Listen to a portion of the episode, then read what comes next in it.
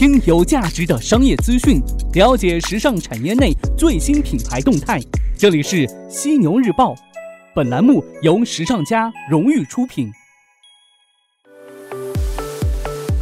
资讯有价值，声音有态度。早上好，欢迎收听正在为您播出的犀牛日报，我是犀牛主播李平。早间时段与您分享有价值的商业资讯。首先进入到今早的犀牛头条，与您重点关注小米上市。犀牛头条，头条中的头条。对于小米来说的话，今年最大的事肯定是上市了。昨天呢，小米向港交所递交了上市申请。招股书显示，中信里昂证券、高盛、摩根士丹利为联席全球协调人、联席账簿管理人兼联席牵头经办人。招股书显示，小米是一家以手机、智能硬件和 IoT 物联网平台为核心的互联网公司，采用了独创的铁人三项商业模式：硬件加新零售加互联网服务服务。小米把设计精良、性能品质出众的产品紧贴硬件成本定价，通过高效的线上线下零售渠道将产品送到全球用户手中，并持续提供丰富的互联网服务。小米董事长兼 CEO 雷军在招股书的公开信中向所有现有的和潜在的用户承诺。从二零一八年开始，每年小米整体硬件业务，包括智能手机、IoT 及生活消费产品的综合净利率不会超过百分之五。如有超出部分，我们都将回馈给用户。公开信息显示，二零一七年苹果整体业务净利率为百分之二十一点一，华为整体业务的净利率为百分之七点九。即便是公认净利率较低的家电行业，海尔为百分之六点六，美的为百分之七点七，都高于百分之五。小米近三年的财务数据体现了业务飞速的增长。招股书披露，小米二零一五年至二零一七年收入分别为六百六十八点一一亿元、六百八十四点三四亿元和一千一百四十六点二五亿元。二零一七年同比增长百分之六十七点五，经营利润为十三点七三亿元、三十七点八五亿元和一百二十二点一五亿元。二零一七年同比增长百分之二百二十二点七。根据艾瑞咨询的数据显示啊，就这个收入增速而言的话，全球收入超过一千亿元且盈利的大型互联网公司当中，小米同比增长百分之六十七点五，超过阿里巴巴、腾讯和 Facebook，排名全球第一。IDC 最新发布的数据显示，二零一八年第一季度智能手机全球销量总体下降百分之二点九，小米排在全球第四，同比增长高达百分之八十七点八。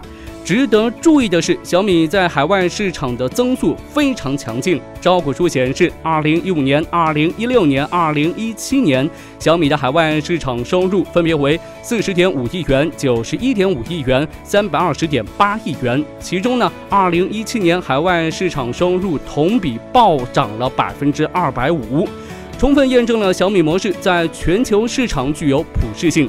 那根据这个招股书介绍啊，小米呢还建成了世界上最大的消费级 IoT 平台，连接了超过一亿台智能设备，不包含手机和笔记本电脑。根据招股书的介绍，小米拥有庞大且高度活跃的全球用户。截至二零一八年三月份，用户每天使用小米手机的平均时间约四点五小时，米 U 月活跃用户是超过一点九亿，用户规模、活跃度、使用时间等指标均达到国际一流互联网公司的水平。互联网服务呢，也已经成为小米盈利的重要来源。二零一五年、二零一六年、二零一七年，小米互联网服务收入分别为三十二点四亿元、六十五点四亿元、九十八点九亿元，年复合增长率百分之七十四点七。二零一五年、二零一六年、二零一七年，小米互联网服务毛利分别为二十点八亿元、四十二点一亿元、五十九点六亿元，年复合增长率百分之六十九点三。截至招股说明书签署日，在股权结构上，执行董事、董事会主席兼首席执行官雷军持股比例为百分之三十一点四。如计入总股本 ESOP 员工持股计划的期权池，则雷军的持股比例为百分之二十八。如果申请成功，小米有望成为港交所同股不同权第一股，将是二零一四年来全球最大 IPO。什么是同股不同权呢？要了解同股不同权，首先需要了解同股同权。同股同权的意思是指同一类型的股份应当享有一样的权利，比如同样的股息有同样的投票权。通俗来讲，就是一股对应一份投票权。人们常说同股同权、同股同利，需要满足三个条件。同次发行的股票，每股的发行条件和价格应当相同；任何单位或者个人所认购的股份，每股应当支付相同价额。而这个同股不同权又称为双重股权结构，或者是 A B 股权结构，意思是管理层希望以少量的资本控制整个公司，因此呢，将公司的股票分为高投票权的股票和低投票权的股票两种。高投票权股每股具有两至十。份投票权是 B 类股。简单说的话，你的股票一股呢就有一份投票权，而我的股票呢一股最多可以有十份投票权。这样的话，尽管咱们拥有的股票数量是一样的，但是我投票的时候拥有多达十倍的话语权。以这一次小米为例，根据招股书披露，在股权结构上，执行董事、董事会主席兼首席执行官雷军持股比例为百分之三十一点四。如计入总股本 ESOP 员工持股计划的期权值，则雷军的持股比例为百分之二十八。但是呢，通过双重股权架构，雷军的表决权比例是超过百分之五十的。总的来说的话，同股不同权的目的是让管理权把握住公司的控制权。好的，头条过后进入到资讯速递的板块。我们首先来关注到摩拜单车押金呢，一直是共享单车的最大痛点。而在哈喽单车全国免押、OFO 小黄车、芝麻免押等等之后，摩拜已经是唯一一个不能免押的大规模单车企业了。最近，摩拜单车在部分城市悄然上线了免押金功能，但首批仅限洛阳、中山、唐山、绵阳、湖州、盐城六座二线城市。摩拜免押有两种服务的方式：一是按次数计费，每周最多一百次，费用为每半小时一元；二是包月免押，但需要购买十九点九元的月卡。不过要注意的是，购买月卡只能用支付宝或者是微信支付，而不能用余额抵扣。之前购买的月卡如有充值赠赠送的部分也将作废。摩拜 OFO 屡次传出资金链危机、挪用押金的消息，虽然官方一直极力的否认，但从来没有公布押金的去向。那如今呢？摩拜有了美团撑腰，免押的步伐应该也会加快了。再来看到菜鸟，近日菜鸟宣布开通香港直飞比利时的洲际航线，这是继杭州至莫斯科航线之后，全球第二条电商专用的洲际航线。至此呢，菜鸟面向欧洲的物流时效将普遍提升至五天左右，为中小企业参与全球贸易打开了新通路。菜鸟国际总经理关晓东表示，比利时位于德国、英国、法国三大市场的中心，通过飞往比利时的定期航线和常态化包机，能快速提升西欧市。场场的物流效率。根据介绍，香港至比利时的洲际航线使用波音七四七四百 F 全货运机型，载重为一百吨。目前呢，每周共有两至四个班次飞行，未来将提升至每日一班。我们再把目光放到全球智能手机市场。近日，互联网数据中心公布了2018年第一季度全球智能手机市场统计数据。结果显示，今年一季度全球智能手机的出货量为3.343亿部，与去年第一季度的3.444亿部相比，下降了2.9%。在前五大厂商当中，苹果、三星、华为、小米和 OPPO。苹果、华为和小米的出货量是有所增加的，而 OPPO 和其他所有较小公司出货量更少。同时，前四大厂商的市场份额也都有所增加。总的来说，中国三大厂商正在侵蚀三星和苹果的双头垄断地位。随着竞争加剧，预计会出现更多的整合。这五大厂商以外的公司总共损失了百分之六点五的市场份额。中国企业继续以低成本提供高价值设备，而市场领导者苹果和三星也在推出多种产品回应。最重要的是，消费者似乎不再痴迷于升级到最新和最好的产品。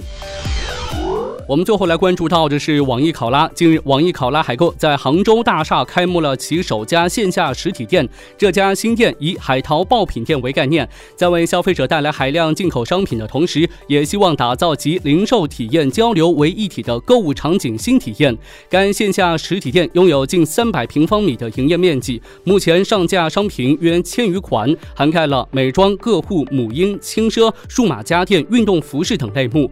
目前店内商品都是是依据网易考拉海购海量的用户消费数据精选而来，未来还将随网易考拉海购大数据更新而定期更换。此外呢，店内商品都采用了电子价签的形式，保持在售价格与 App 上线上的价格同步与实时更新。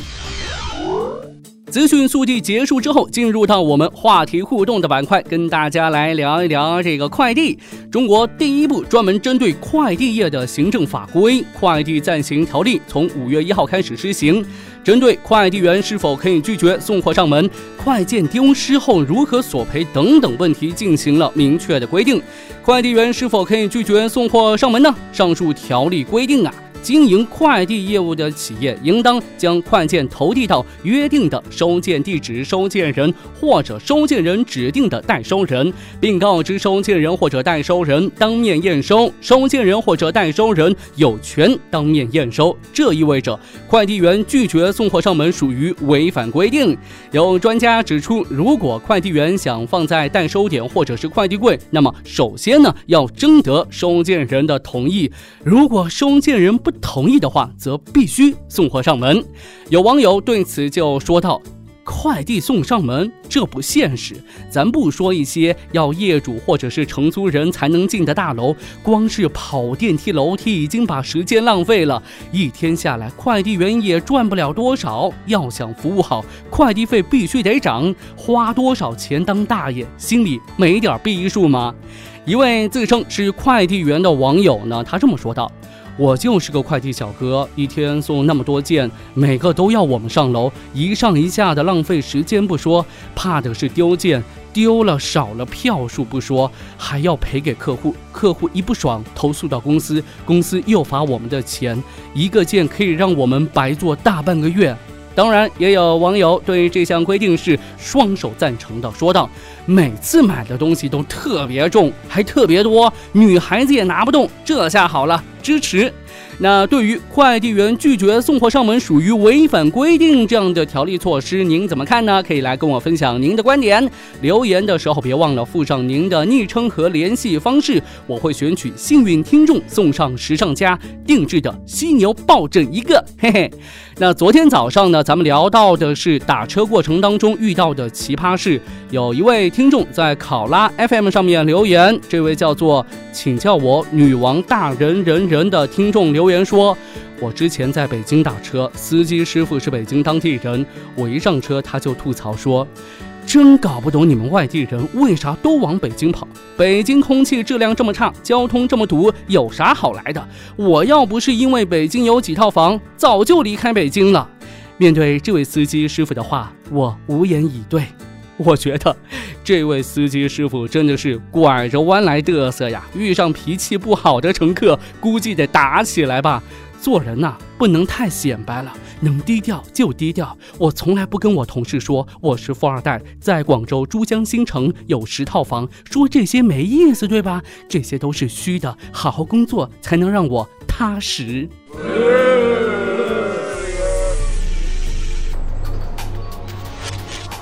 好的，今天早上呢，咱们就聊这么多。如果您对刚才分享的任何一条资讯有想吐槽的话，都可以留言，我会关注您的每一条留言。同时呢，也欢迎您关注我们的微信服务号“时尚家学院”。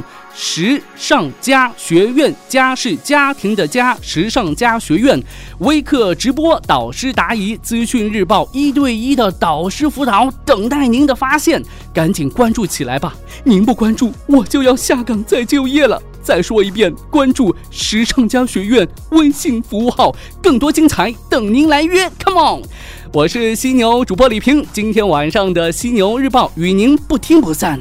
但如果您不关注时尚家学院微信服务号的话，我和您可能就得永别了，再见。